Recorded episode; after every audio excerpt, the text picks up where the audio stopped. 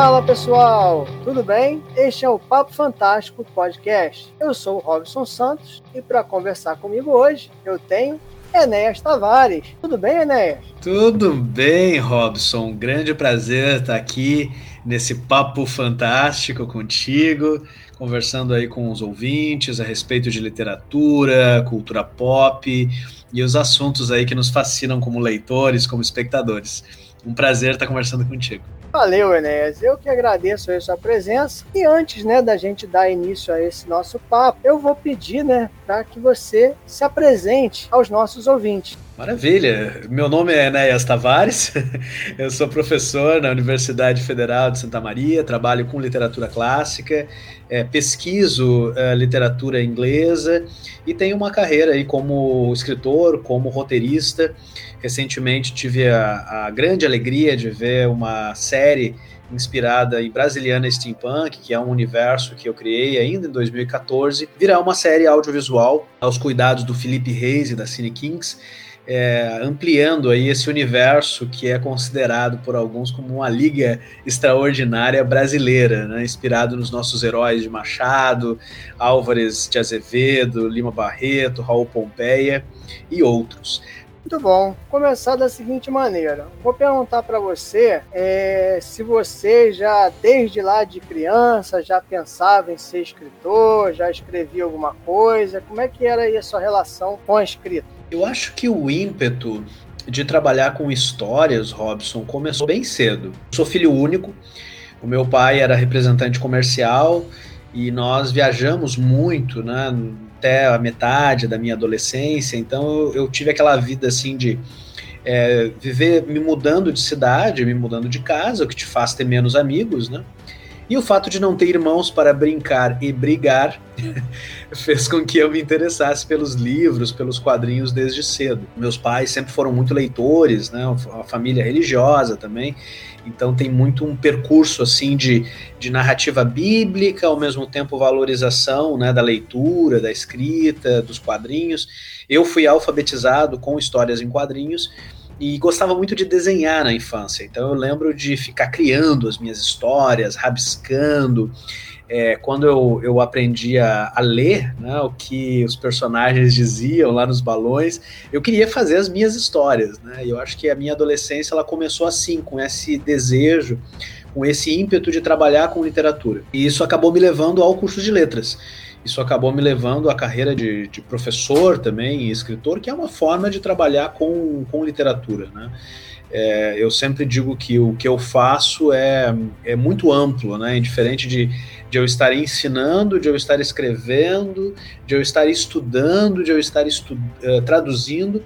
O que eu faço é trabalhar com literatura. E, e esse é um desejo que vem desde cedo e acaba culminando aí no fato de eu, de eu ser um sujeito de 38 anos que às vezes se acha ainda muito menino, muito criança, muito jovem, né, se divertindo com as histórias nessas múltiplas modalidades. É, você lembra, se recorda, quando você publicou pela primeira vez alguma coisa? Sim, sim, foi. É, isso é, é, um tanto recente, né? Porque eu entrei no curso de letras em 2002 e eu não sabia muito do que se tratava o curso de letras. Eu pensei que curso de letras iria né, me formar como escritor já no primeiro semestre eu apresentei, mostrei os meus contos para uma professora e ela me decepcionou dizendo que eu estava no lugar errado se eu queria aprender a escrever literatura.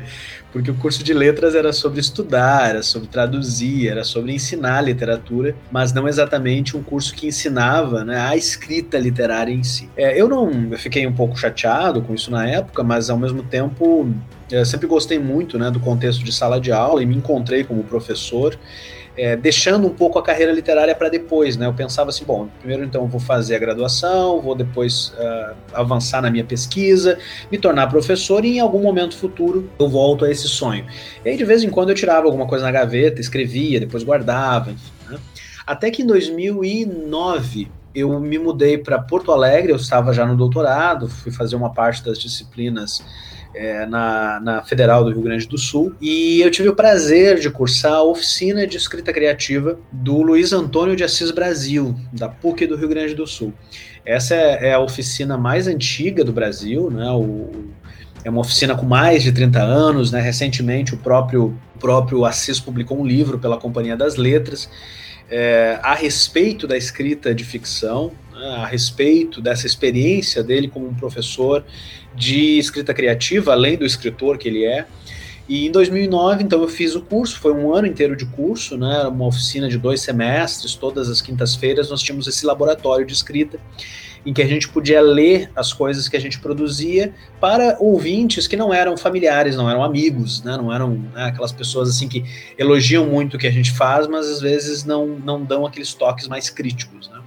Então, a oficina foi a primeira uh, oportunidade que eu tive, Robson, de testar o meu texto para uma audiência, né? que não uma audiência de amigos e familiares. Na oficina do Assis Brasil, a prática que no final do ano é, uma reunisse os seus contos, os contos produzidos durante a oficina, a, a, ao redor de uma temática e publicasse uma coletânea. Então, no início de 2010, nós publicamos uh, contos de oficina 40, era, era a quadragésima turma, é, e, e, lá, né, nesse, nesse livro, nessa publicação, nessa coletânea, eu publiquei os meus primeiros quatro contos. Eles formavam uma noveleta experimental chamada As Idades do Homem, em que eu é, recortava né, um período da infância de um personagem, um período da juventude, um período da vida adulta e um período da, da velhice. Não era exatamente uma narrativa fantástica, embora tivessem uns ou outros elementos né, que dialogassem com o insólito. É, então eu considero esse o meu, a minha primeira publicação. Né? Depois, antes disso, eu tinha publicado alguma coisa, alguma crônica em jornal aqui de Santa Maria, é, uma história em quadrinhos também. Teve uma época que nós tínhamos uma escola de, de, de, histórias em quadrinhos em Santa Maria, a Factory, e a escola fez uma parceria com o jornal da cidade, o jornal A Razão, que hoje não existe mais. E eu lembro de ter publicado uma página de quadrinho nesse, nesse jornal. É, mas então foram, eu acredito que foram essas as, as primeiras experiências né, é, com a publicação. Até chegar em 2014, né, no concurso da, da editora Leia, é, e a lição de anatomia do temível Dr. Luizon. Esse sim, o que eu considero o meu primeiro, meu primeiro é, é, esforço literário sério, né, publicado. Mas aí, em relação a esse livro, você já tinha ele pronto, né? Você só colocou ele no concurso. Foi isso? Parcialmente, Robson, parcialmente. Eu, eu costumo uh, dizer né, para os escritores, enfim, ou mesmo para os alunos, que o melhor amigo né, de um escritor é o prazo. E o concurso da Leia, na época, me deu isso. Ele me deu um prazo. Era um concurso que ele ocorria no decorrer de vários meses, né? E quando eles lançaram o concurso era em março e o concurso terminaria em junho. Eu tinha 60% do lição de anatomia pronto. E quando eles lançaram o concurso, eu disse: eu vou concorrer né, e eu vou usar o, o deadline do concurso para terminar o livro. E aquilo foi muito bom, porque aí eu mergulhei na escrita. Como eu não começou dois anos antes, mas ela avançava, parava, avançava, parava. E aí foi graças ao concurso é, que eu pude assim afinar mais a ideia, né? Eu já tinha um pouco a coisa dos heróis da literatura brasileira, o Isaías Caminha já estava lá, o Simão Bacamarte. A área principal do assassino em série do, e do investigador já estava formada também. É, mas os outros personagens que entraram depois, Vitória Juan, Dr. Benignos, a própria Beatriz de Almeida e Souza, que é uma, uma personagem que, que compreende o principal enigma do livro, né? É, isso foi montado naqueles três meses. Né? Como é que você teve essa ideia aí de, de, criar essa, vamos dizer, essa, como você já falou, nessa né, liga extraordinária, né, com os personagens da literatura brasileira, né, da literatura clássica, né, brasileira, e colocar aí o gênero steampunk. Você já gostava de, de steampunk, pesquisou para com esse objetivo? Como é que foi aí a união dessas ideias? Como todo e qualquer projeto criativo, Robson, as origens são múltiplas, né? É, eu, eu descobri o steampunk através do Alan Moore com a Liga Extraordinária, que é um dos meus escritores assim favoritos, um escritor que eu releio, estudo, acompanho, né, já por muito tempo. E a Liga Extraordinária sempre me fascinou por várias razões. Né? Primeiro, era uma história divertida. É, segundo, era uma história que recuperava uma área de mais de 100 anos, né? uma tradição em domínio público. É, terceiro, né, é, é o steampunk, que é esse gênero de ficção científica, esse tipo de ficção científica, é, que, que recria um passado que poderia ter existido. Quer dizer, tem mil elementos interessantes ali para a gente brincar, né? E, e, sempre quando eu li a Liga Extraordinária, volume 1, volume 2, o Black Dossier, os outros, os outros quadrinhos, ficavam me perguntando por que nós não tínhamos isso na literatura brasileira. Né? E aí tem uma outra origem também do brasileiro steampunk. Além da Liga Extraordinária, a minha frustração como, como aluno de ensino médio, primeiro, é, e depois como como professor de literatura, né, que, que batalhava uh, com estratégias, possibilidades de ensinar literatura em sala de aula, né, para uma uh, audiência mais acostumada com cinema, com histórias em quadrinhos, com jogos, né. Então, o Brasiliano Steampunk, a lição de anatomia, um pouco nasceu disso, né? É, do meu conhecimento como professor de literatura, da minha frustração de aluno de ensino médio, da minha fascinação com Liga Extraordinária, é, além de outras, outras possibilidades narrativas, né? Eu, eu, na época eu estava lendo muito Thomas Harris também, né? Do Silêncio dos Inocentes, Hannibal, Dragão Vermelho. É, além do meu fascínio por Annie Rice também, e aquilo que Annie Rice faz com o sul dos Estados Unidos, né? Com aquela Nova Orleans é, povoada de, de criaturas fantásticas. E por que não fazer isso no Brasil, né? Por que não fazer isso em Porto Alegre, que era uma cidade, né, que, que eu, que eu admirava, adorava, gosto muito, né? É, então todas essas energias culminam aí no, no lição de anatomia. Você pode falar assim um pouquinho só dele, sem dar spoiler, do, do lição de anatomia do temível doutor Louison? Posso, posso. É, eu vou falar dele com o tweet, né, que, que venceu a primeira fase do concurso. O concurso da Leia foi muito perspicaz, né? Ao invés de, de possibilitar envie um manuscrito, o que a editora Leia foi solicitar que você enviasse um tweet. É, a terceira fase do concurso era o manuscrito. Né? O tweet era o seguinte: num Brasil retrofuturista, os heróis da literatura brasileira clássica se unem para investigar os crimes do temível Dr. Luizon. Quem é o temível Dr. Luizon? E aqui eu já saio do tweet porque já passou de 140 caracteres. É, o temível Dr. Luizon é um, é um esteta, é um médico, é um anatomista, é, é um ilustrador né, de, de figuras anatômicas que da noite para o dia é revelado como um assassino em série. Ele é aprisionado num asilo né, para criminosos insanos, que é o Asilo São Pedro, um lugar que existe em Porto Alegre. É, e isso não é spoiler, porque o romance começa com isso. O romance começa com Isaías Caminha, o personagem célebre de Lima Barreto, depois né, dos eventos narrados no Memórias do escrivão Isaías Caminha, indo a Porto Alegre dos Amantes para investigar os crimes desse sujeito que então está nesse asilo para criminosos insanos. E aí o, o, Lição de Anatomia é a investigação né, de Isaías Caminha, que passa a contatar uh, diversos personagens para saber não quem matou. O mistério do livro não é quem matou. Todos nós sabemos que foi o Luizon. O mistério do livro é por que esse sujeito fez o que fez. e, e, aí o leitor né, vai acompanhando essa investigação do Isaías Caminha na medida em que o livro vai avançando.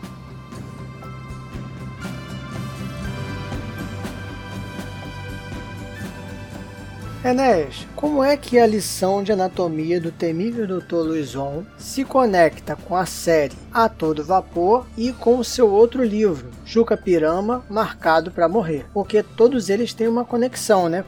Isso, exatamente. É, se trata, Robson, de um universo expandido é, e, e, que diz respeito a um universo que parte dele acontece na literatura, parte dele acontece nos games, parte nos quadrinhos parte no audiovisual. É, esse projeto, o A Todo Vapor, ele começou em 2017, quando o Felipe Reis me contatou né, com a proposta de a gente fazer uma série audiovisual steampunk. Eu, de saída, aceitei o convite, né, sugerindo a ele que a gente usasse os personagens de Brasiliana.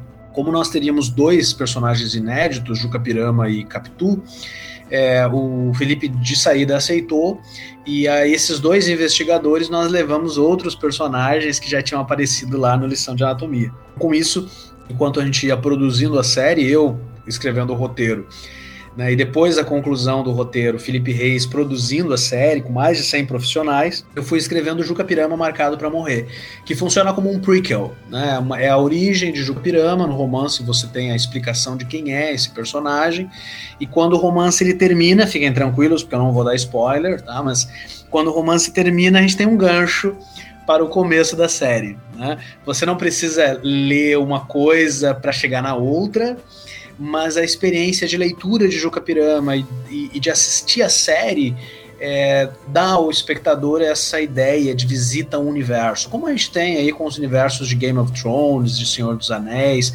Harry Potter, entre outros. Então, o Brasiliano Steampunk e A Todo Vapor, ele tenta né, produzir no nosso país essa experiência, a experiência de um universo expandido nessas diferentes mídias. É, e Enéas, é, antes essa, essa série, ela, ela seria ela seria para quê? Ela foi projetada para o YouTube? Ela foi projetada para passar em para ser transmitida por algum site particular? Como é que foi? O nosso primeiro objetivo, Robson, foi fazer uma websérie. E essa websérie seria lançada no YouTube, esse era o nosso projeto inicial. Só que aquilo que começou como uma websérie de, de oito capítulos de oito minutos, dez minutos, se tornou uma série de oito capítulos de 20 minutos, 25 minutos, dependendo do episódio. É, a série acabou ganhando e crescendo em escopo. Né? Nós conseguimos uma, uma empresa parceira maravilhosa chamada Animal In, animação sintética, do Javier é, que é um, um, um, grande desenvolvedor de efeitos especiais e trabalha com animação 2D, animação 3D. É, e o Javier e a parceira dele, a Marta, foram os responsáveis pelos efeitos especiais de A Todo Vapor. Com a adição dos efeitos especiais, Robson, é, a série ganhou um outro escopo e a gente começou né, a inscrevê-la nos, nos festivais nacionais, internacionais, começamos a enviar para alguns canais e a resposta era sempre muito positiva. Essa não é uma série é, que a gente possa, que é, esse, era isso que a gente escutava, né? Que nós deveríamos almejar com a todo vapor um, um, canal, uma parceria comercial, e foi isso que aconteceu. Nós terminamos a pós-produção em 2020, quer dizer, teve três anos de produção seis meses de pré-produção, de escrita de roteiro, ajuste de roteiro, Felipe Reis chamando o, o, elenco, fazendo testes, enfim. Um ano de filmagens e mais um ano e meio de pós-produção. Nós terminamos em janeiro de 2020, fechamos com a O2 Play, a, a distribuição dela, e a primeira ação da O2 foi fechar a parceria com a Amazon Prime para lançar nesse portal, né, nessa grande plataforma de streaming é, que hoje está aí em pé de igualdade com a Netflix. Então, o Ator do Vapor começou bem humilde. É, é, um projeto humilde sob um certo aspecto, porque é um projeto heróico, de guerrilha, independente, é, mas termina assim como um, um, projeto formidável em termos de qualidade. Né, tem várias, vários espectadores nos mandando mensagens, né, dizendo que às vezes eles têm a impressão de que estão assistindo uma novela de época, né, da Rede Globo, que é um ótimo elogio do ponto de vista técnico, né. As nossas novelas brasileiras são fabulosas, né.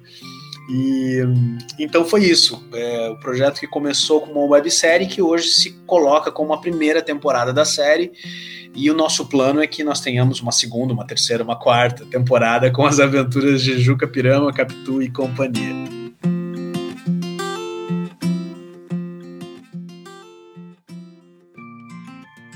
Você chegou a comentar que tem a sua formação aí de leitor, né? Devido aos quadrinhos né? Isso é, é bem comum, né? No, no, nosso meio hoje e tal. E você produziu aí recentemente um quadrinho, O Matrimônio de Céu e Inferno. Você poderia falar um pouco pra gente também, sem dar spoilers, né? Claro, sobre esse quadrinho? Posso, posso. O, o Matrimônio de Céu e Inferno, Robson, é mais um exemplo do quanto a minha carreira como professor acaba é, influenciando né, a minha criação e a minha produção artística. É o meu, o meu assunto, o meu tema de pesquisa durante o doutorado foram os livros iluminados de William Blake. William Blake é um poeta, um gravurista inglês do século XVIII, século XIX, e, e, é um sujeito que conversava com espíritos, né, produzia esses livros independentes, né, ele criou uma técnica de impressão para criar os próprios livros. E a minha tese foi a respeito da produção do Blake. Né? O Blake, que é um, um artista que está aí nos quadrinhos, no cinema, na música, né? ele tem um, uma grande entrada na, na cultura pop do século XX é, e do século XXI. Nós falávamos antes de Alan Moore, né? O Alan Moore é um grande leitor de Blake. Nós temos Blake em From Hell, em Watchmen, em V de Vingança, em Prometeia, entre várias outras obras né, que o Moore e os seus parceiros né, de quadrinhos empreenderam. É, eu eu propus inicialmente para uma editora, o Matrimônio do Céu e Inferno, que inicialmente seria uma, uma adaptação né, do, do, de um poema do Blake para os quadrinhos. A, a editora gostou e sugeriu que nós fizéssemos ainda mais, que nós fizéssemos essa adaptação, mas que ao mesmo tempo trouxéssemos o Blake para a contemporaneidade, né? Por que não pensar o Blake numa história policial, uh, a lá Quentin Tarantino, numa cidade como São Paulo, a São Paulo de hoje. E Matrimônio de Céu e Inferno é isso, é uma história policial, são quatro personagens, né? Um matador de aluguel, um líder espiritual corrupto, é, uma acompanhante de luxo e um, uma artista visionária como o próprio Blake, que tem as suas vidas, Robson, os seus destinos entrelaçados por uma trama única, uma história de vingança, uma história de desejo, e no, e no, e no, no subtexto dessas relações, nós temos a leitura que os quatro personagens fazem de William Blake. Então, Matrimônio de Céu e Inferno é isso, né? Por isso que a gente vendeu a própria editora AVEC, abraçou o projeto como uma história policial. É uma edição muito bonita, né? Não só pela arte do Fred Rubin, mas também pelos extras. Tem paratextos aí do, do Otávio Aragão, da, da Cláudia Lemes, do Manuel Portela, que é um grande especialista português nos livros do Blake. E, e nesse ano, em 2020, Robson, nós estamos publicando o Matrimônio nos Estados Unidos por uma editora chamada Behemoth Comics. É uma editora que fechou uh, uma parceria com o Fred Rubin de publicar os quadrinhos do Fred Rubin lá nos Estados Unidos, começando com o matrimônio, até pelo apelo do tema, pela popularidade do Blake. Né? Então, o Matrimônio de Céu e Inferno é um, é um encontro, é uma fusão não só do roteiro e da, e da arte, não só um matrimônio né, de Enéas Tavares e de Fred Rubin nesse projeto, mas ele é um matrimônio também do acadêmico, do pesquisador, do tradutor e também do quadrinista. E, e, e, obviamente é um projeto que me dá muito prazer, porque é a minha primeira graphic novel longa, eu tenho outros quadrinhos curtos, também em parceria com Fred Rubin, mas Matrimônio tem aí um, um, tem aí um lugar muito especial no meu, no meu coração você, né, é, falou que lia, é, lia né, quadrinhos e tal. Você lia quadrinhos de super-heróis, Marvel, DC? Como é que era o esquema? Sim, sim. Eu comecei a, a ler quadrinhos é, com Turma da Mônica e o Walt Disney, né? É, com Maurício de Souza de um lado e as aventuras de, de Pateta, Donald e Mickey Mouse de outro, né? É, e foi com os quadrinhos do Maurício de Souza que eu fui alfabetizado. Lá pelo início da adolescência, Robson, eu mergulhei em Batman, né? Na, na, época, o SBT reprisava a clássica série do Batman da década de 60, com o Adam West. E, e eu lembro de ser de, de adorar aquele programa, né? E de ser apresentado ao Batman pelaquela série.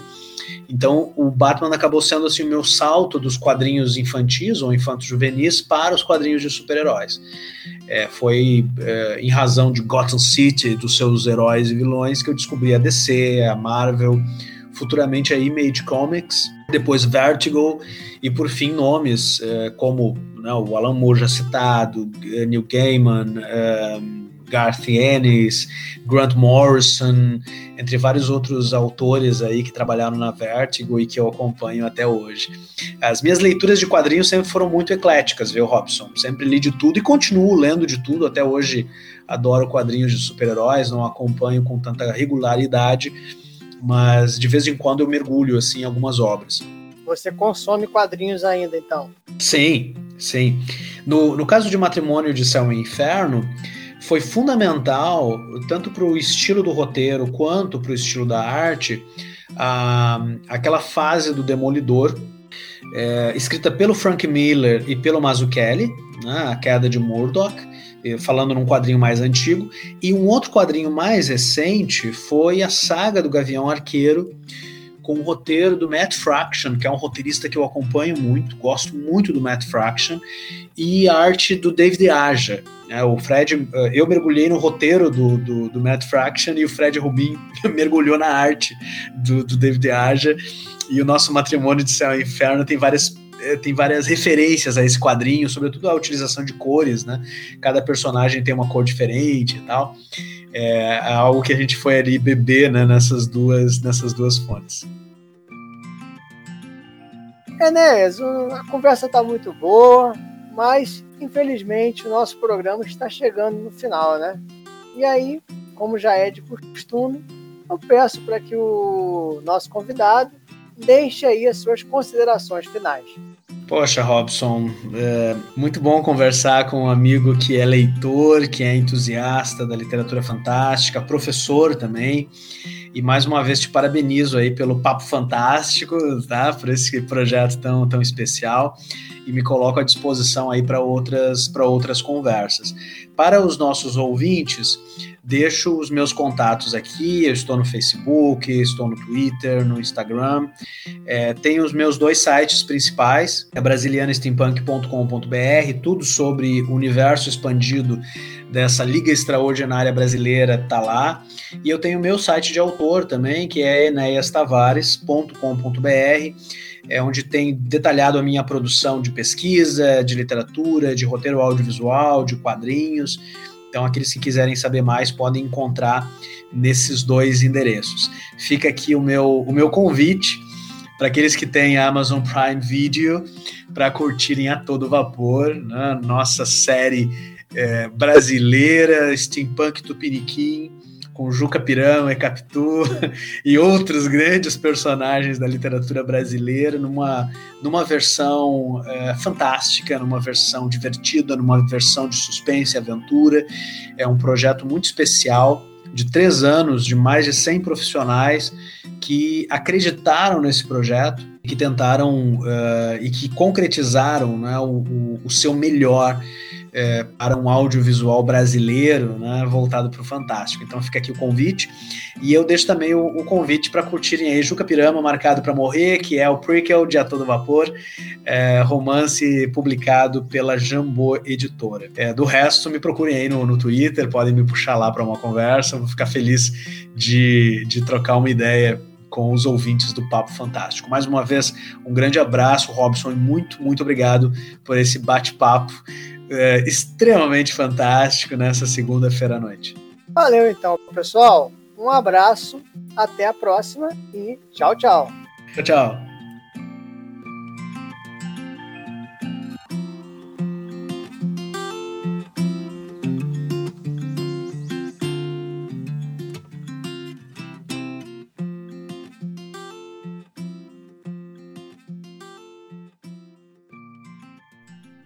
Fala galera fantástica, tudo bem? Estamos aqui para poder encerrar né, o programa e agradecer, né, em primeiro lugar, a, ao Enéas. Esteve aí disponível né, para fazermos o programa, apesar de vários problemas que tivemos na parte técnica, né? problemas que tivemos com a internet, mas é, de muita boa vontade, assim como outros participantes também, né? É, se colocam à disposição do programa para refazer áudios, né, enviar até áudios depois, tá? Então, assim, todo o meu agradecimento ao Enéas Tavares pela sua disponibilidade, sua dedicação a, ao Papo Fantástico. Bom, falar um pouquinho aí das nossas redes sociais, né, os nossos canais de comunicação e divulgação. Se você quiser enviar uma sugestão, fazer uma crítica, nós temos alguns canais aí com esse objetivo. Então tem o Papo Fantástico Podcast, gmail.com. Além disso, o Papo Fantástico também está é, no Facebook, tá? Então a, o endereço é facebook.com barra Papo Fantástico. Por lá você também consegue enviar uma mensagem, tá? Pra gente. Você ainda tem o Instagram, tá? instagram.com barra Papo Fantástico Podcast. É, eu tenho, assim, me dedicado mais ao Instagram, né? Até porque, infelizmente, não tem como a gente está em todas as redes sociais, né? Ao mesmo tempo, pelo menos eu não consigo. Felizmente, não, não tenho esse jogo de cintura. Então, tenho me dedicado mais ao Instagram, tenho colocado tenho colocado alguns livros lá, né, postado fotos de quadrinhos também que tenho recebido. Também gosto de fazer uma brincadeira por lá, deixar algumas pistas de quem será o próximo convidado do programa. Então tenho usado com mais frequência. Pretendo futuramente fazer vídeos, de repente até fazer lives com convidados, mas vamos dar tempo ao tempo, né? Então é isso. É, Para finalizar, eu gostaria de falar das antologias tá? que eu participo como escritor. Então, eu tenho uma história na revista Diário Macabro número 4. O nome do meu conto nesse livro é Emboscada. Tá? E a revista Diário Macabro número 4 ela está disponível lá no site né, da, da editora Diário Macabro. Tá? Então, não só eu, mas 14 autores, na verdade 13 autores, né? eu e mais 13 autores é, estamos aí nessa, nessa coletânea de, de histórias. Né? Essa revista ainda traz duas traduções do contista né, uruguaio Horácio Quiroga. Entrou também na pré-venda o livro Planeta Fantástico, volume 2, da editora Metamorfose, com organização do Duda Falcão. Nesse livro, eu também tenho um conto publicado, é o breve relato sobre uma aparição na matriz, tá? e também vai ter o um link aí no post para vocês. É, como esse livro ele traz histórias mais curtinhas, ele traz, na verdade, 39 histórias. Então, além de mim, mais 38 autores estarão aí contando histórias de terror, ficção científica e fantasia. Então, gente, conto aí com vocês para ajudar na divulgação do programa. Quem quiser e puder também adquirir as antologias que eu falei aqui no programa, vai ser um prazer também, de repente, estar conversando né, através das redes sociais é, sobre esses meus trabalhos. É, se você também escreve, faça contato comigo né, para a gente poder conversar. De repente, né, eu posso até trazer né, você aqui no, no, no Papo Fantástico para a gente trocar uma ideia aqui. Quem sabe? Né? Isso aí é uma, uma, algo que eu tenho é, pensado também, né? Como fazer do Papo Fantástico um programa mais é, democrático, mais aberto, né? Então, você que é escritor, faça contato comigo, né? me adiciona lá nas redes, né? entre em contato, fala comigo do seu livro. De repente, a gente pode estar conversando aqui é, em um dos nossos programas, tá bom? Então, é, um abraço fantástico para todos, tá? E até a próxima.